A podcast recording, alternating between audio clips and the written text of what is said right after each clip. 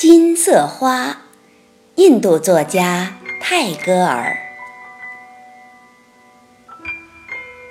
假如我变了一朵金色花，只为了好玩儿，长在那树的高枝上，笑哈哈的在风中摇摆，又在新生的树叶上。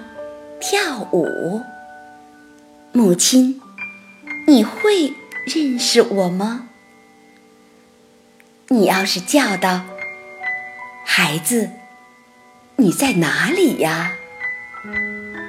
我暗暗的在那里逆笑，却一声不响。我要悄悄的开放花瓣儿，看着你。工作。当你沐浴后，湿发披在两肩，穿过金色花的林荫，走到你做祷告的小庭院时，你会嗅到这花的香气，却不知道这香气是从我身上来的。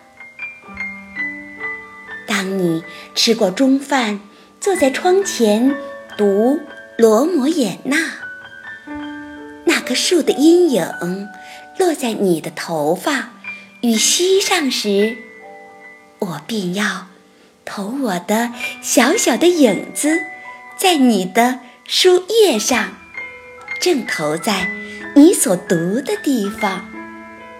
但是，你会猜得出？这就是你孩子的小影子吗？